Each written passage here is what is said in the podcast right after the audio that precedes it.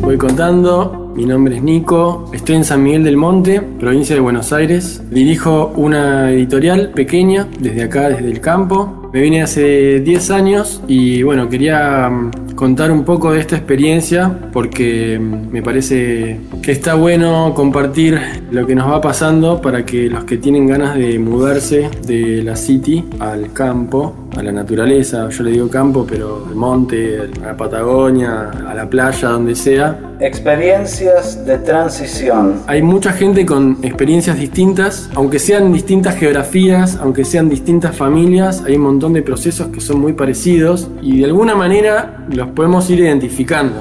Un podcast para compartir el proceso creando comunidad. Creando comunidad. Bueno, Experiencias de Transición es un programa para compartir todas las... A ver, ¿qué? Para compartir, primero. Y después para dar a conocer un poco los, los avatares del mundo neorural, le podemos decir. Hay algo en esta circunstancia de mudarse de la, de la city al, al campo que tiene muchas incertezas y experiencias de transición tiene como el objetivo de de facilitar las experiencias de otras personas para quienes están con ganas de irse de la ciudad. Entonces pasan tantas cosas en, esta, en, este, en este momento, en ese momento de decidir irse y dejar un estilo de vida que, está bueno si vamos compartiendo y vamos haciendo un poco de inteligencia colectiva de todo lo que nos fue pasando, los que ya encaramos esto, hay muchas cosas que quienes vengan después se van a poder ahorrar como problemas y que no va a hacer falta que se den el palo para, aprenderlo. A veces con solo estar atentos a un par de cosas, a quien ya hizo algo o a quien no hizo algo por alguna cuestión, tener cerca esa opinión, ese punto de vista. Y bueno, esto es, este es, esta es la onda, ¿no? Como juntarnos tener una charla y, ver qué le pasó para aquellos que, ya iniciaron este viaje, en este cambio de vida, porque el cambio de vida en verdad no empieza en el momento en que uno decide irse de la ciudad o en el momento en que uno llega al nuevo lugar. Este, este, este llamado a la aventura empieza mucho antes. Y hay muchas cosas que pasan para, para decidirnos. Y una vez que tomamos la decisión hay muchas cosas que hacer para que las cosas se den. Y, bueno, la idea de hoy era invitar a, Martín Schmul y Aldana Díaz, tienen una hermosa familia, se mudaron a, Sierra de los Padres hace unos años, ahora nos van a contar bien, y ellos ya tenían un montón de experiencia con la permacultura, dando cursos, haciendo prácticas en distintos lugares, y hay algo que, siempre rescatamos de, lo que ellos nos transmiten, es que que siempre estamos aprendiendo. Aunque uno sepa mucho, siempre está aprendiendo. Y hay algo que me quedó mucho de Martín y Aldana, es que eh, entre todos sabemos más que el que sabe más. Y ese es el concepto de inteligencia colectiva, al fin y al cabo. Porque nosotros, si bien nuestras decisiones impactan en nuestra vida, eh, hay muchas de nuestras decisiones que también impactan en la vida de otros. No solo del primer círculo de familia y amistades, sino también de gente que no conocemos, pero que nos ve, ve lo que hacemos. Primero que nada, quiero felicitarlos por los 100.000 seguidores eh, suscriptos en, YouTube. Chicos, es un súper logro, la verdad que felicitaciones. Acá ves. Gracias. Aplaudan desde sus casas. Si les llega un rumor, así es como que son aplausos de. Aplauso de golfista.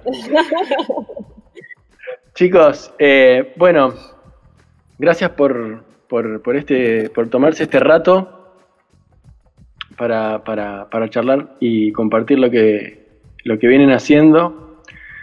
Eh, la idea de esto es lo que dije recién y, lo, del, lo del, ustedes tienen un montón de conceptos para, para,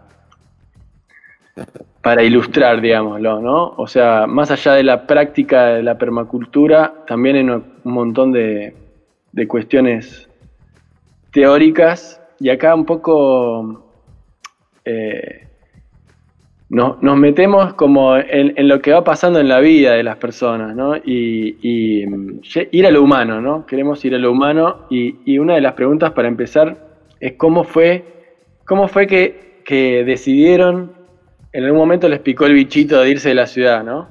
Y en algún momento eh, eh, ese, es, eso fue una decisión y de ahí a irse de la City, me imagino que habrá sido un viaje. Si pueden acordarse, no sé si lo tienen presente, pero es un viaje en la memoria, ¿cómo fue que les picó ese bichito de decir, basta, me voy, me voy de la City? Bueno, si quieren contarnos de dónde estaban y, y cómo fue ese momento de decir, no, me parece que lo que nosotros queremos está en otro lugar. Bueno, para, para arrancar un poco, siempre vos sabes que nosotros compartimos desde nuestra mirada, de nuestra perspectiva. Yo no sé si hay un tal bichito que te pica alguna vez y te hace cambiar una decisión así como de repente. Por lo menos en nuestro caso no lo fue, ¿sí?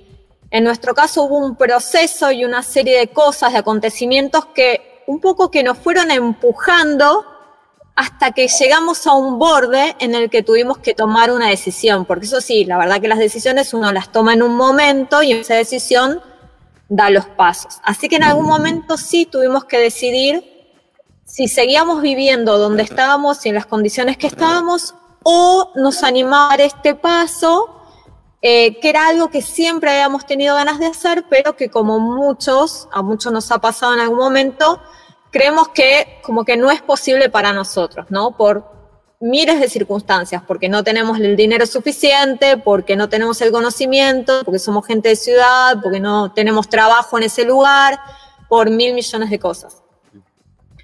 Eh, y el momento en el que tuvimos que tomar esa decisión de si nos quedamos o no nos quedamos fue cuando nosotros, eh, ya en este camino que veníamos haciendo de aplicar permacultura en la ciudad, nosotros vivíamos en la ciudad de Buenos Aires, en un barrio que se llama Parque Chas, en medio de, de, lo, porteño, digamos, ¿sí? en medio de la ciudad de, Buenos Aires. Bien porteño los dos. Eh, habíamos crecido ahí, tenemos nuestras familias, siempre fueron de, de la ciudad, o sea que de campo no tenemos nada o sea, sí, tenemos, Martín tiene una abuela, yo mi abuela venía de Suipacha, pero bueno, o sea, nosotros fuimos criados 100% dentro de la ciudad de Buenos Aires.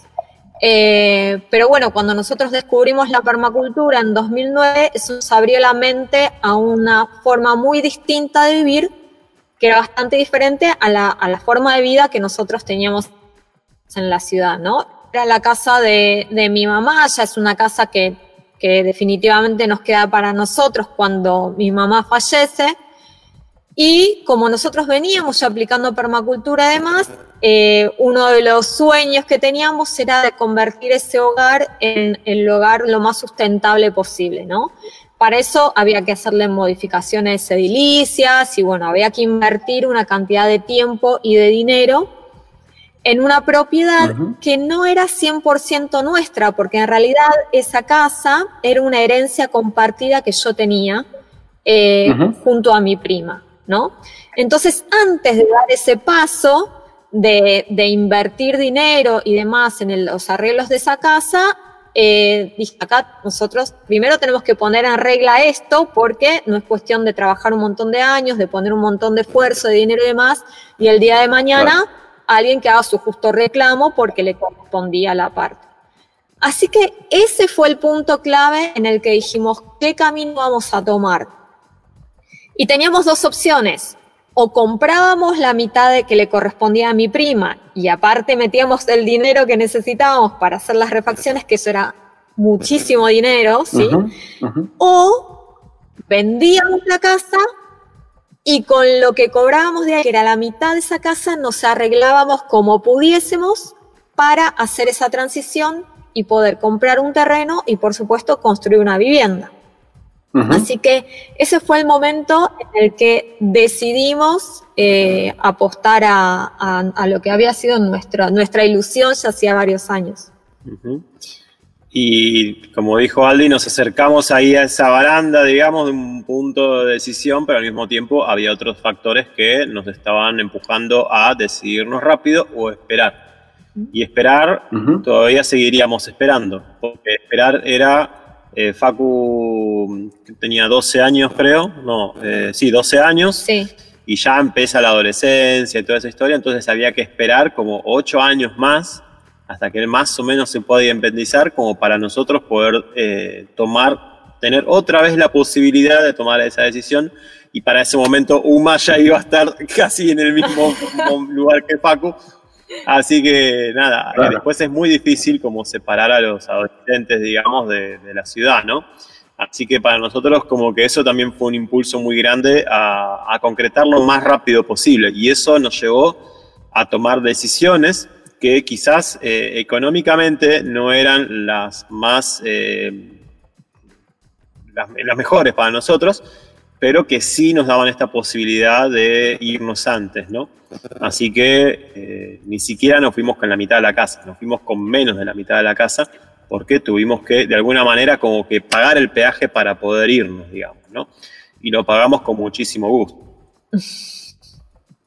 Qué bueno, bueno, está bueno este, esto de, de, desmitificar el, instante, digamos, de, decisión, ¿no? Eh, en verdad, es, una metáfora esto del bichito, pero, pero, pero nos lleva, hay, un momento en que uno dice, bueno, ya no le puedo, no lo puedo esquivar más.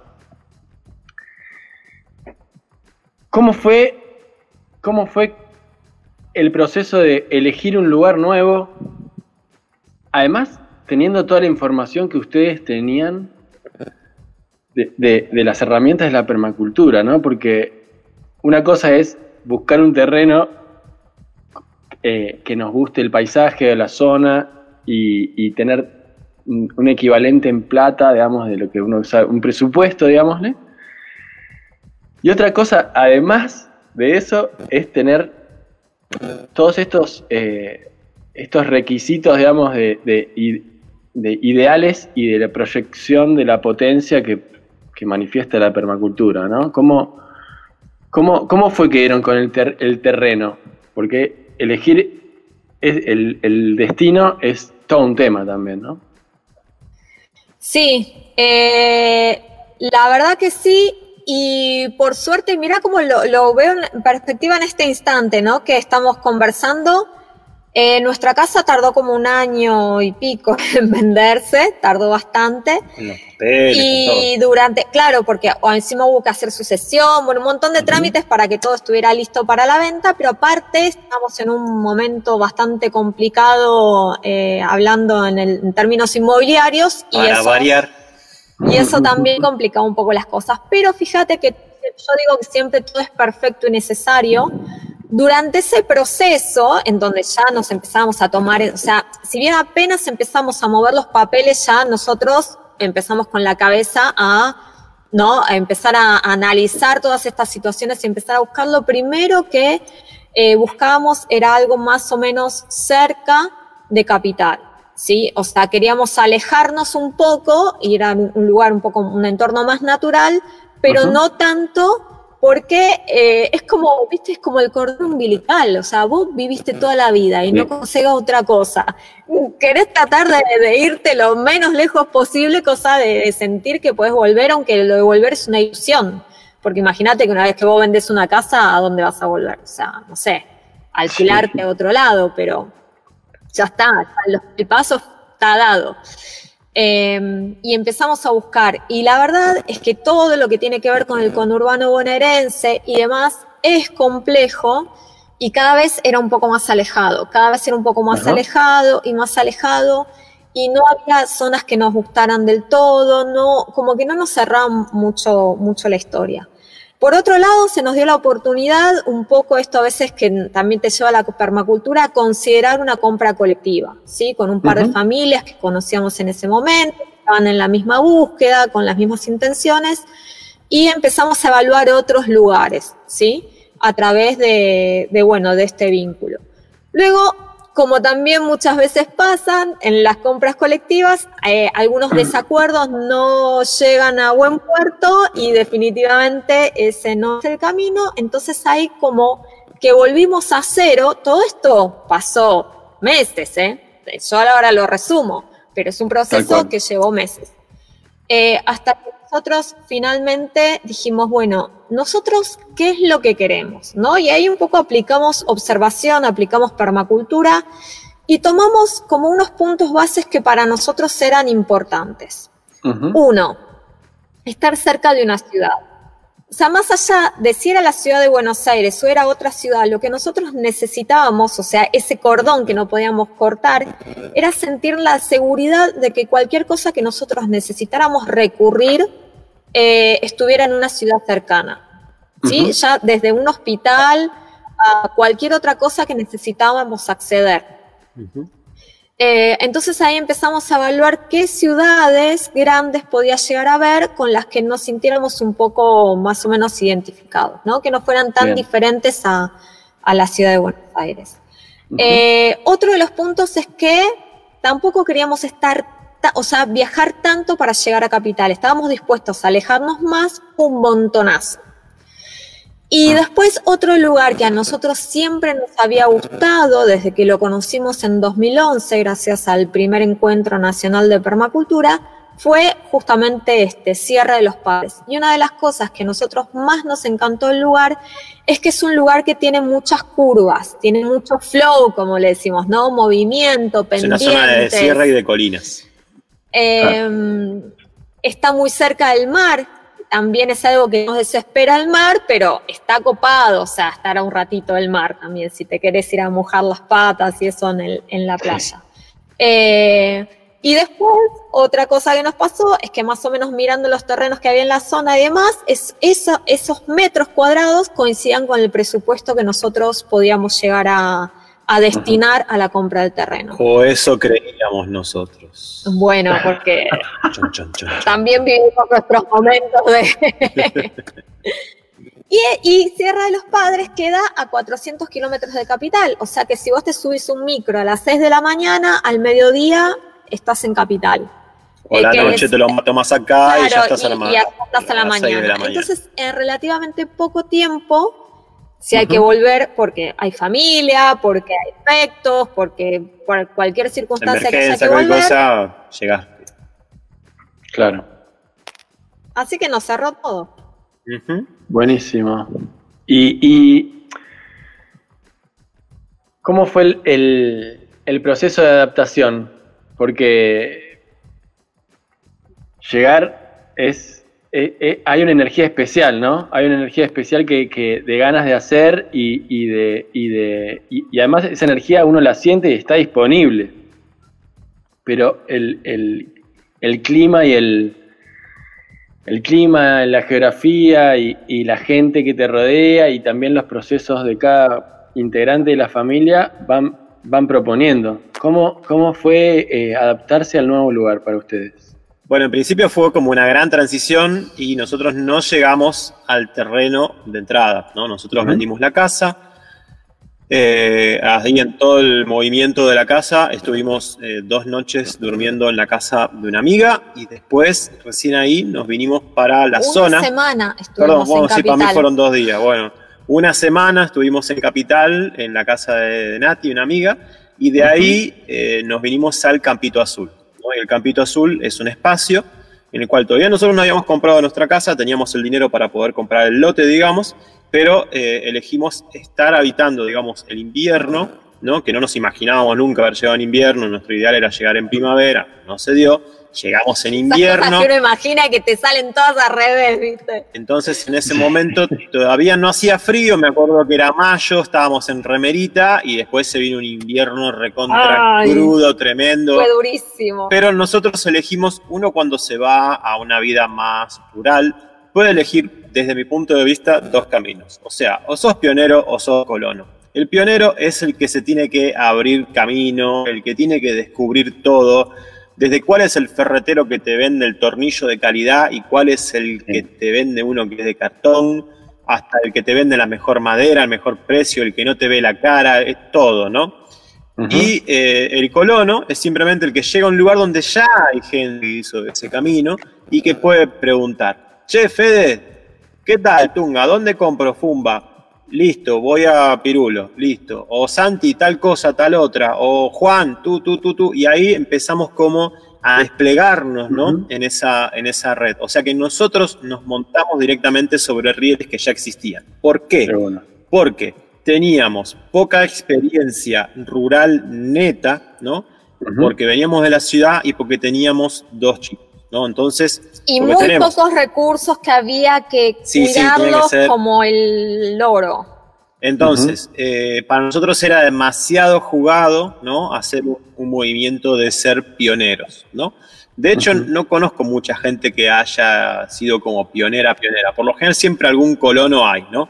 Pero en este caso en la zona había varios colonos y eso ayudó un montón porque conocimos de primera mano a un montón de proveedores y establecimos un montón de buenas relaciones con un montón de gente, ¿no? Entonces la red como que ya estaba armado y eso para nosotros realmente fue muy bueno y nos ayudó mucho en la adaptación, ¿no? Eso creo que fue lo más importante. Eh, pero bueno, la verdad es que pasaron mil cosas y un montón de cosas que nosotros pensábamos que iban a ser de determinada manera aunque en un cierto punto uno sabe, ¿no? Que, no va a funcionar, ¿no? Que... No, o sea, sabes que te va, que obviamente uno espera que te pasen las mejores cosas y sabes que algo no va a salir, seguramente como lo estás planeando, pero nunca, la verdad que imaginamos que nos podía pasar lo que nos pasó a nosotros, porque eso sí que fue difícil de, de superar. ¿Qué les pasó? En principio contábamos con un trabajo Sí. En principio contábamos con un trabajo semi-seguro, ¿no? Ahí estamos, sí.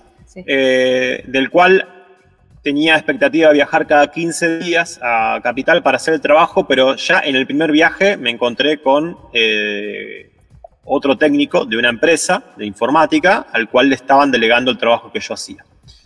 En el momento, la verdad que no me enojé, lo acepté, delegué y listo. me fui a Capital con trabajo y volví sin trabajo. ¿No? Eso ya fue, pero dijimos, bueno, no importa, nos vamos a arreglar. Esas son cosas que uno en el fondo sabe y que de última, mm. si pasa, pasa. Es como, bueno, si me quedo, si puedo conservar un poco el trabajo, perfecto. Y si no, no pasa nada, ¿no? Bueno, no se pudo conservar. Eh, después otra cosa que nos pasó es que empezamos a buscar lotes y los lotes que nosotros buscábamos no estaban en el valor que nosotros nos imaginábamos y estaban entre 5 mil y 7 mil dólares más, que era para nosotros muchísimo dinero. De hecho, era más lo que nos terminamos quedando para poder empezar a construir, digamos, ¿no? Así que ahí se nos bajó muchísimo el proyecto. Y fue el momento que dijimos, ¿qué hacemos? ¿Nos quedamos en Sierra de los sí, Padres? De hecho, en un momento pensamos que, que, íbamos a tener que ir a buscar un terreno a otro lugar porque... Pero ya estábamos tan confiados de ese entrenamiento de, no sé, seis meses de estar acá, que si había que agarrar la chata e ir para Tras la Sierra, íbamos a Tras la Sierra y comprábamos en Tras la Sierra y hacíamos el proyecto en Tras la Sierra, ¿no? Eh, porque una vez que estás y te empezás a manejar unos meses más o menos, ya tenés como otro, otro coraje, digamos, para hacer las cosas, ¿no? Pero bueno, decidimos quedarnos acá porque la red ya estaba armando y dijimos, bueno, en el camino se acomodan los melones, ¿no? Y empezamos con eso. Y lo que sucedió también es que eh, nos enteramos ahí mismo en el campito que íbamos a ser padres por tercera vez. Sí. Que cuando nosotros llegamos al campito, nosotros ya en un viaje anterior habíamos traído una casita rodante, que es la en la que estamos en este momento, eh, ¿sí? Para refaccionar porque era el lugar donde íbamos a vivir mientras eh, pudiéramos empezar con la construcción dentro del terreno nos metimos de lleno a refaccionar la casita, o sea, no laburábamos, no generábamos ningún tipo de ingreso, solo refaccionábamos la casita. Y para refaccionar la casita, que a medida que la fuimos desarmando, nos fuimos dando cuenta de todo lo que había que hacerle, tuvimos que meter guita y guita y guita y guita solamente para lo básico. Y te digo que tenemos cosas hechas con pallet, no sé si ven acá, esto es madera de palos, ni siquiera prácticamente comprando nada.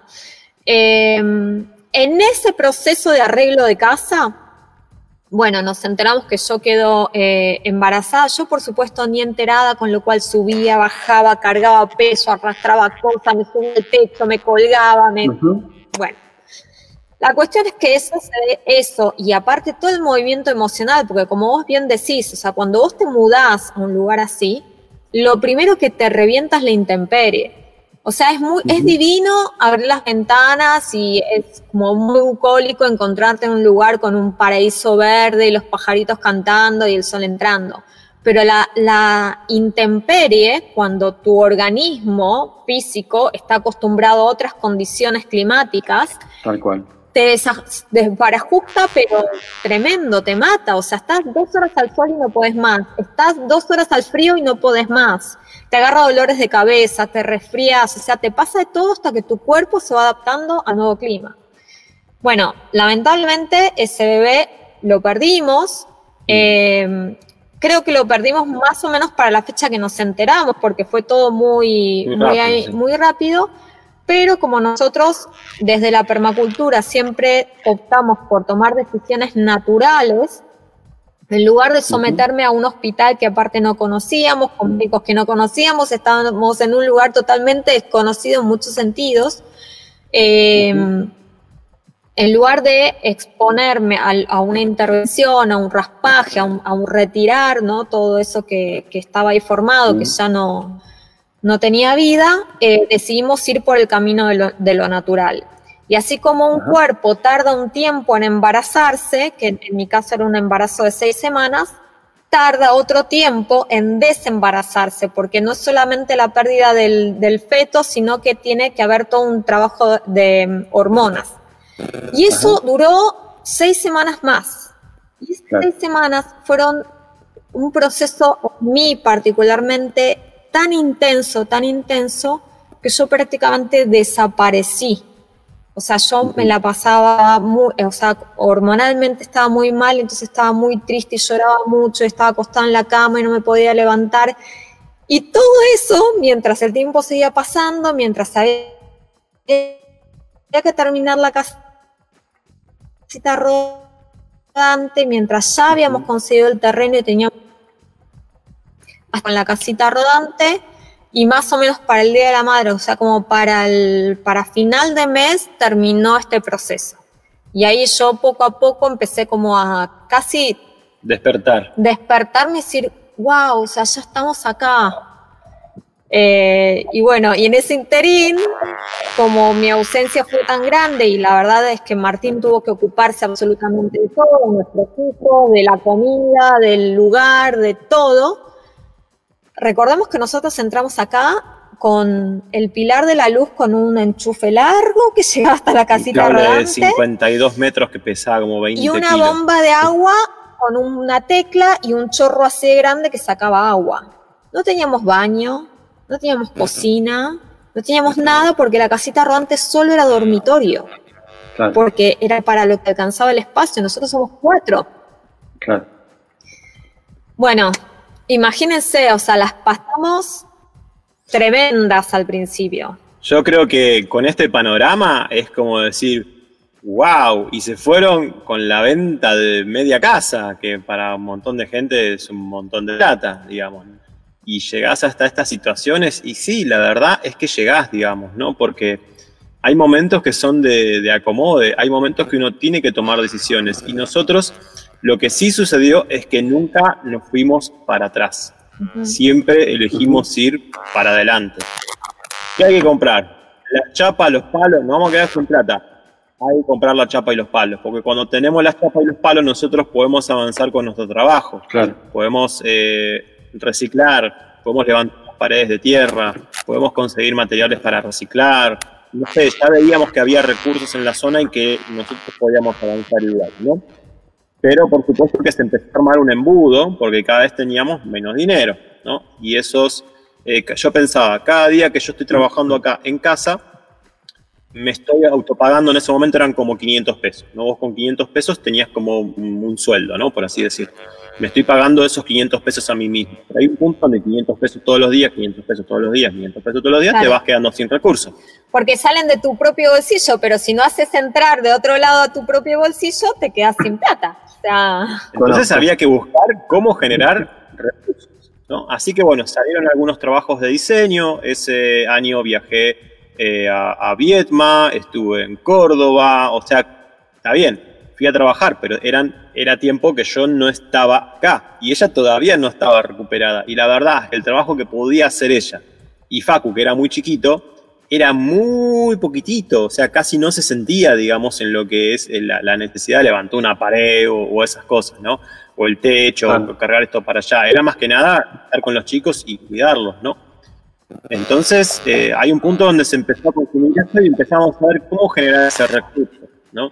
Y, la verdad es que no fue simple, Y en el 2016 nos encontramos eh, construyendo nuestra propia casa y otra casa para otra persona, para otra familia. Que nos pagaba. Que nos pagaba. Pero claro, a la noche llegaba muerto, muerto, con las rodillas reventadas, Facu también trabajando conmigo. Y claro, no me, no me quedaba energía. Tenía plata, pero no tenía tiempo y no tenía energía. O capaz que llegaba muy cansado a las 6 de la tarde y trabajaba dos horas en la construcción y no podía más. Estábamos todos rotos, ¿no? Y a esto le sumamos que en 2016 fue un año tremendo porque tuvimos tres vendavales con vientos de 70 kilómetros por hora con ráfagas de 100, cosa que todavía no hemos vuelto a tener. En el 2016 tuvimos tres. En el 2016 llovió un mes entero. Un mes entero llovió. Sin salir nada de sol.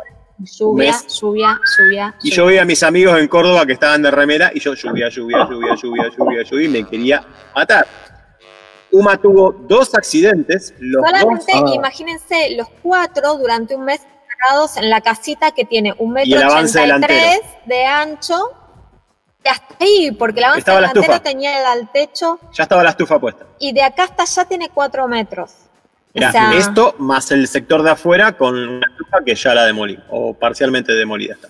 Bueno, y después Uma tuvo dos accidentes muy severos, muy severos. O sea, uno que terminó con un lavaje de estómago, eh, porque con un amiguito que estuvieron de visitas comieron, se comieron unas pastillas para no me acuerdo qué. Una gente que nos vino a ayudar, que nos, dio en la mano, que nos dieron durante los dos días que estuvieron hasta que tuvimos este evento. Sí. Y después tuvimos, sí, el accidente más grave de todos, que Uma se quemó con agua hirviendo y tuvo una quemadura de segundo grado grave por su extensión. Así que imagínense que el 2016 para nosotros de fue. recuperación tremenda. Sin las condiciones eh, necesarias, pero bueno, ahí aparecieron los vecinos, los contactos, los pioneros que nos dieron una mano y que pudimos salir adelante.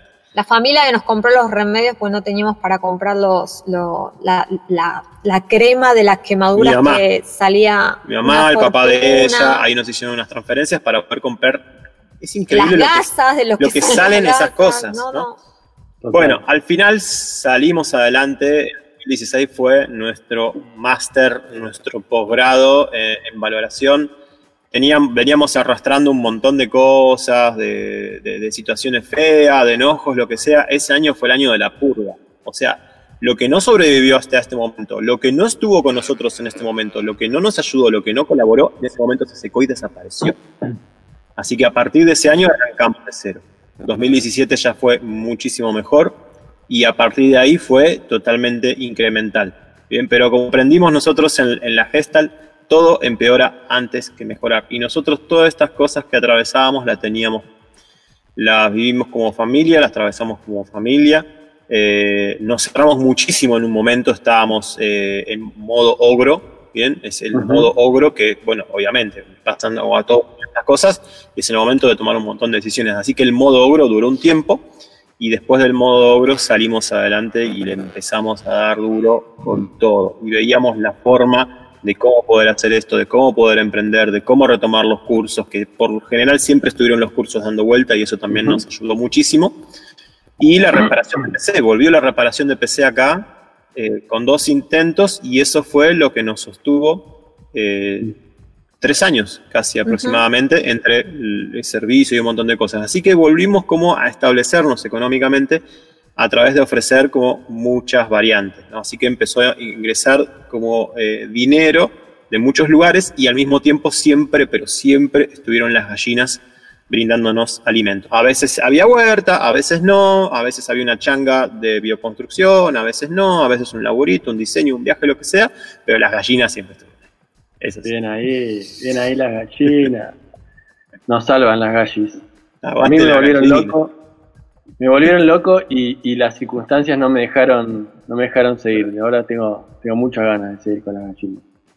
Chicos, ¿y cómo fue digamos, dentro de estos procesos de, de diseño, ¿no? Porque acá, acá se conjuga, o sea, una cosa es el diseño y otra, y otra parte, y parte del diseño es llevar a cabo, es hacer, es meter la pala, es estar ahí el tiempo que, que haga falta para hacer el pozo de un metro por un metro por un metro, aunque sea, aunque sea con, con, el pequeño agregado de, que sea cónico. eh, bueno, un chiste, para entendidos nomás. ¿Qué memoria eh, que tenés? El tema, el tema es, el tema, la pregunta es, el tema es cómo, cómo hicieron para, bueno, no cómo hicieron, ya la verdad que lo, dijeron y, es, y fue siempre, siempre laburando, ¿no? Y siendo, siempre para adelante, pero hay, una parte en el, proceso de diseño que es eh, la reevaluación y el rediseño, y, bueno, un poco cómo se conjuga esta parte de la potencia de un lugar, que es lo que uno ve en el, en el, dibujo. ¿no? en el dibujo todos tenemos un terreno hiperproductivo, pero es muy difícil dimensionar, dimensionar el trabajo que hay atrás de cada, de cada elemento del, del sistema, ¿no? ¿Cómo cambió, o sea, cómo, cómo fue este, este, para ustedes venir de, una, de, la ciudad y de, de ser terrazatenientes a, a, pasar a un terreno y donde poder llevar a cabo eh, todo lo que tenían, lo que tenían pensado, ¿no? Porque, o sea, lo que, lo que, a lo que estoy apuntando es a esta, a esta magia que encontraron de, de hacer filmarlo y compartirlo. Pero para llegar a eso, eh, supongo que debe haber sido un gran, un, todo un desarrollo, ¿no? Porque, porque, porque es muy desafiante nuestro propio dibujo del terreno. Al final es como la vara más alta la ponemos nosotros a nosotros mismos. ¿Cómo fue que, llegaron? Bueno, primero darse cuenta de todas las, de todo el trabajo que se están autoimponiendo con un diseño y después de, bueno, en este, en este, en este desarrollo de las cosas, cómo fue que, empezaron a, hacer videos. Voy a tratar de resumirlo porque esto puede ser un poco extenso. Primero, eh, compartir que, bueno, nosotros veníamos trabajando en el diseño del espacio como dos años antes de, de llegar acá a Sierra de los Padres, porque nosotros empezamos a trabajar con ejercicios de diseño, ¿sí? Cuando la llevábamos a Uma, que iba a su jardincito en Saavedra dos veces por semana, como Saavedra y Parque Chas quedan cerca, pero no tanto como para ir y volver, ir y volver, entonces nos quedamos esperándola a que terminara su actividad en un barcito siempre ahí a la vuelta, ¿no? Eh, y esa rutina que tuvimos durante un año, por lo menos, que era de dos veces por semana, ese tiempo de bar, nos sentábamos, seguro uno de los dos días, porque también planificábamos otras cosas, pero uno de los dos días nos sentábamos a dibujar nuestra casa ideal, ¿no? Y nuestros, nuestros modelos de transición y de qué trabajaríamos y qué haríamos y demás. Y de hecho Martín tiene un mapa por ahí, un, mandala que se, de los que surgieron en esos encuentros, con lo cual estuvimos un año diseñando en espacios hipotéticos, porque no teníamos nada. Rectangulares, dobles. Todo. Entonces, más grandes, más chicos. Con lo cual, para nosotros, enfrentarnos al, plano original, digamos, al, definitivo, fue como bastante sencillo porque ya veníamos, o sea, era solamente, bueno, todo esto que veníamos soñando en este formato, ¿cómo lo vamos a ubicar? Así que realmente ese proceso fue bastante rápido, pero también ¿por qué? Porque nosotros nos basamos en lo que es el ideal y la visión en la vida, y es lo que nosotros nos, característica, nos caracteriza dentro de la permacultura como facilitadores. Por eso nuestro emprendimiento se llama permacultura holística, porque la parte holística donde que nosotros le damos tanta fuerza tiene que ver con el diseño de vida. El mapa del diseño de vida, que es el mapa que representa en este caso a la familia y a cómo a lo que queremos nosotros desarrollarnos como familia, es lo que nos da el contexto o la base fundamental sobre qué es lo que tiene que haber físicamente en el espacio para que nuestra familia se desarrolle como esperamos. Entonces, esa es la información que en definitiva uno vuelca en el espacio y la que hace que el diseño sea muy particular y difiera unos de otros, porque no todos tenemos los mismos intereses, ni las mismas pasiones, ni las mismas habilidades, y no vamos a diseñar todos nunca un, un lugar igual, por más que algunos de estos elementos muchas veces se repitan en los diseños, como a lo mejor las gallinas, la huerta, la casa y otras cosas más. Pero siempre cómo va a funcionar eso va a depender mucho de lo que nosotros hagamos. Y por supuesto, como bien dijiste antes, todo lleva a un proceso de aprendizaje. Porque que uno quiera tener gallinas, cuando viene de la ciudad donde nunca las tuvo, por supuesto que tenés todo un proceso de aprendizaje hasta que realmente eso funciona como corresponde. Y en ese proceso puede ser que un tiempo las tengas, un tiempo no las tengas, otro tiempo las vuelvas a incorporar, porque es parte natural. Con lo cual el diseño siempre está vivo. El diseño nunca es estático. El diseño tiene unos componentes esenciales que son los que están muy alineados a lo que es tu mapa de visión, pero luego hay otras cosas que van cambiando. De hecho, nosotros en este momento, sin imaginarlo, eh, a partir también de la cuarentena, nos vemos en un proceso de rediseño del espacio, porque algunas partes que tenían un propósito en un comienzo, a partir de toda esta movilización, mm, decidimos que ese propósito cambiara.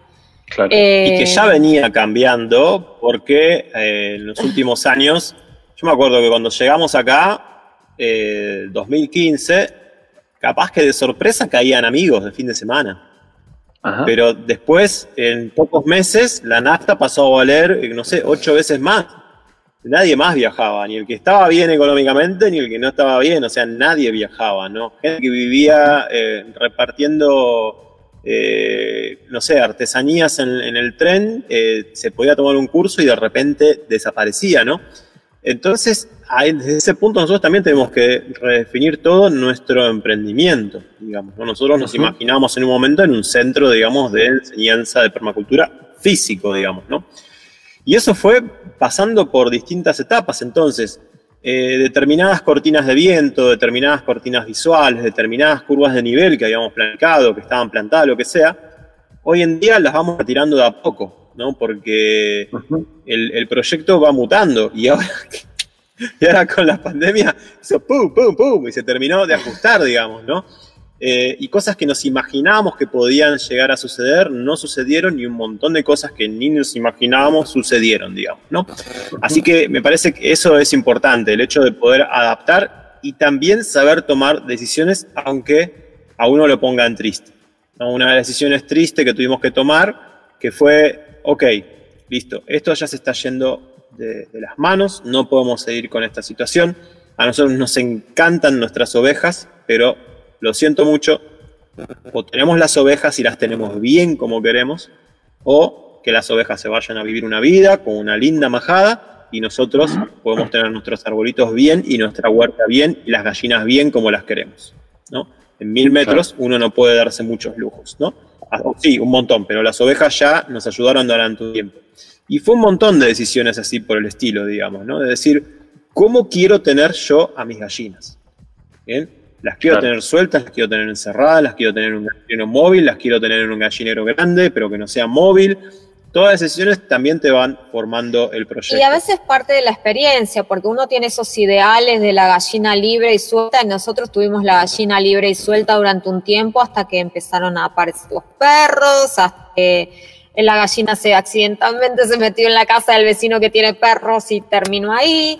Eh, entonces ahí también donde empiezas a evaluar, ¿no? Bueno, qué tan sueltas, qué tan atrapadas, qué... Y, bueno, ahí vas tomando decisiones. Ventajas y desventajas, porque salud los bichitos estaban perfectos. Nunca tuve mejores gallinas que cuando estaban sueltas, pero al mismo tiempo aparecía muerta, porque de repente un gato, un perro, lo que sea, te la mataba de juguetón nada más, ni siquiera porque se las comen, de juguetones, de brutos te las matan.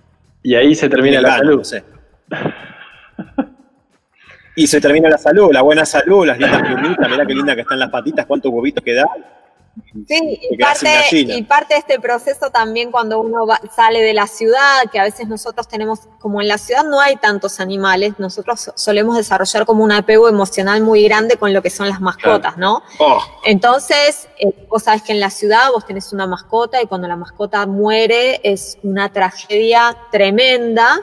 Eh, todos esos procesos, cuando vos te naturalizás más y venís más al intemperie más, al principio nosotros tuvimos una gallina que nos la mató alguien y fue un duelo, fue terrible el llanto de la gallina, pero con el tiempo, a medida que, o sea, a, veces no llegas ni a recuperarte de una muerte que ya está teniendo otra, y llega un momento que lo empiezas a tomar como algo más natural, no es que te, digamos, te, te importa un carajo, ¿no?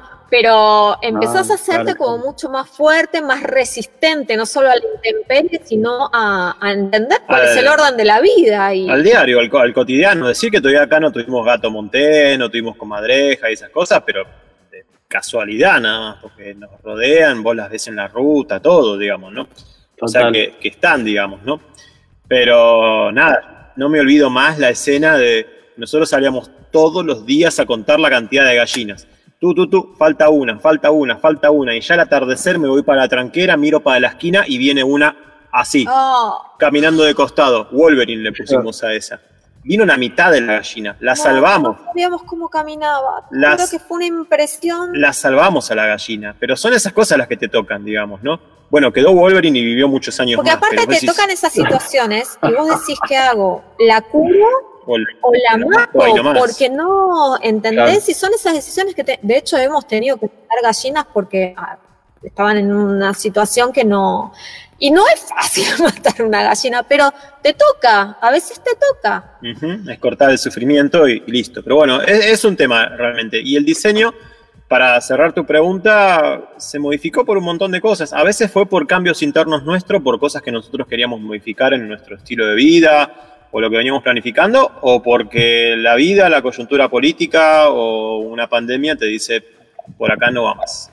Ok, no hay ningún problema. Nosotros para hacer los cambios somos rapidísimos.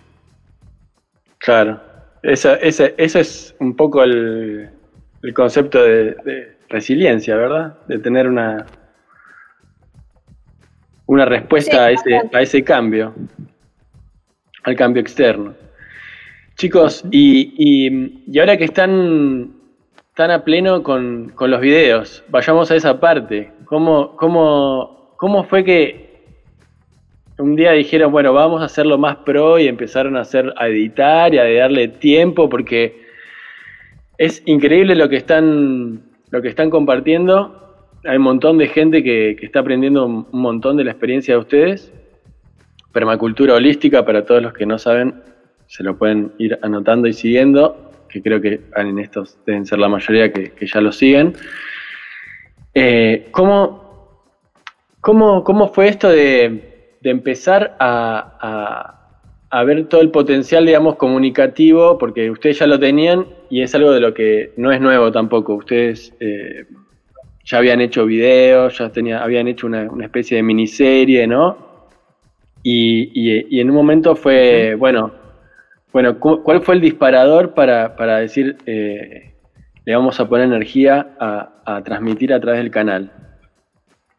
Y, a, la, y a la nada, hacer la apuesta. En realidad, como dijiste, sí, empezamos hace muchos años, 2011, 2012, dimos los primeros cursos online de permacultura. Y era tipo curso online de permacultura, era casi ridículo, digamos, ¿no? Si la permacultura es tocar la tierra y el barro, y ya a partir de ahí había la gente que nos acompañó en ese momento, que estuvo re bueno, y gente que nos bardeaba, lo que sea. Después estaba el tema De, YouTube, que en realidad arrancamos también en el 2014, arranqué el canal, tenía videos subidos de antes, igual en este canal que estoy usando ahora. YouTube tiene algo muy particular, es un robot si vos querés tener éxito con YouTube, tenés que aprender a hablarle a un robot, pero eso no te tiene que quitar humanidad. Vos hablas a un robot que es el que te escucha, el que transcribe tus palabras, YouTube. O sea, no importa lo que vos pongas en el título, la miniatura, lo que importa es lo que vos decís en el video, porque YouTube transcribe todo lo que vos decís, ¿no? Entonces, todo eso tiene que estar reflejado en los deseos de la, de la comunidad. Y no podés hablarle a un robot así nomás, porque te va a mandar a cualquier público. ¿No? Entonces nosotros leemos todos los mensajes, contestamos casi todo lo que podemos, o sea, sabemos qué es lo que está pasando ahí, digamos, detrás del teclado en ese momento, y eh, damos la respuesta. Y más allá de tener que hablar ¿no? en un lenguaje que un robot entienda, somos conscientes que estamos hablando con personas. Y la gente, por ejemplo, nos festeja muchísimo el hecho de que nosotros nombramos a otros colegas de, YouTube, ¿no? Porque realmente, o sea, nosotros nos consideramos abundantes. No por yo hacer visible, darle existencia a otra persona, me voy a quedar yo con menos. No, todo lo contrario. Porque nosotros que, o sea, tenemos que ser generosos y también sabemos que la persona que está al lado, del otro lado es muy generosa. Vos, Nico, no sabes la cantidad de amor, de afecto y de generosidad que nos han dado en todos estos años. Sí, pero yo reconozco que no es fácil hacer eso. Nosotros hemos vivido un proceso y hemos tenido también que trabajar con nuestro paradigma de escasez y un montón de cosas, porque durante muchos años lo vivimos y porque hay un montón de aprendizajes que tenemos internalizados de la cultura, de la sociedad, que nos hacen pensar de determinada manera, ¿no? Si yo tengo una, una torta y le doy la mitad a alguien de esa torta, entonces yo me voy a quedar con menos. Eh, y en realidad la abundancia en la naturaleza funciona total y absolutamente al revés. Y si yo le doy ese pedazo de torta, no me quedo con menos, me quedo con más espacio para recibir más aún.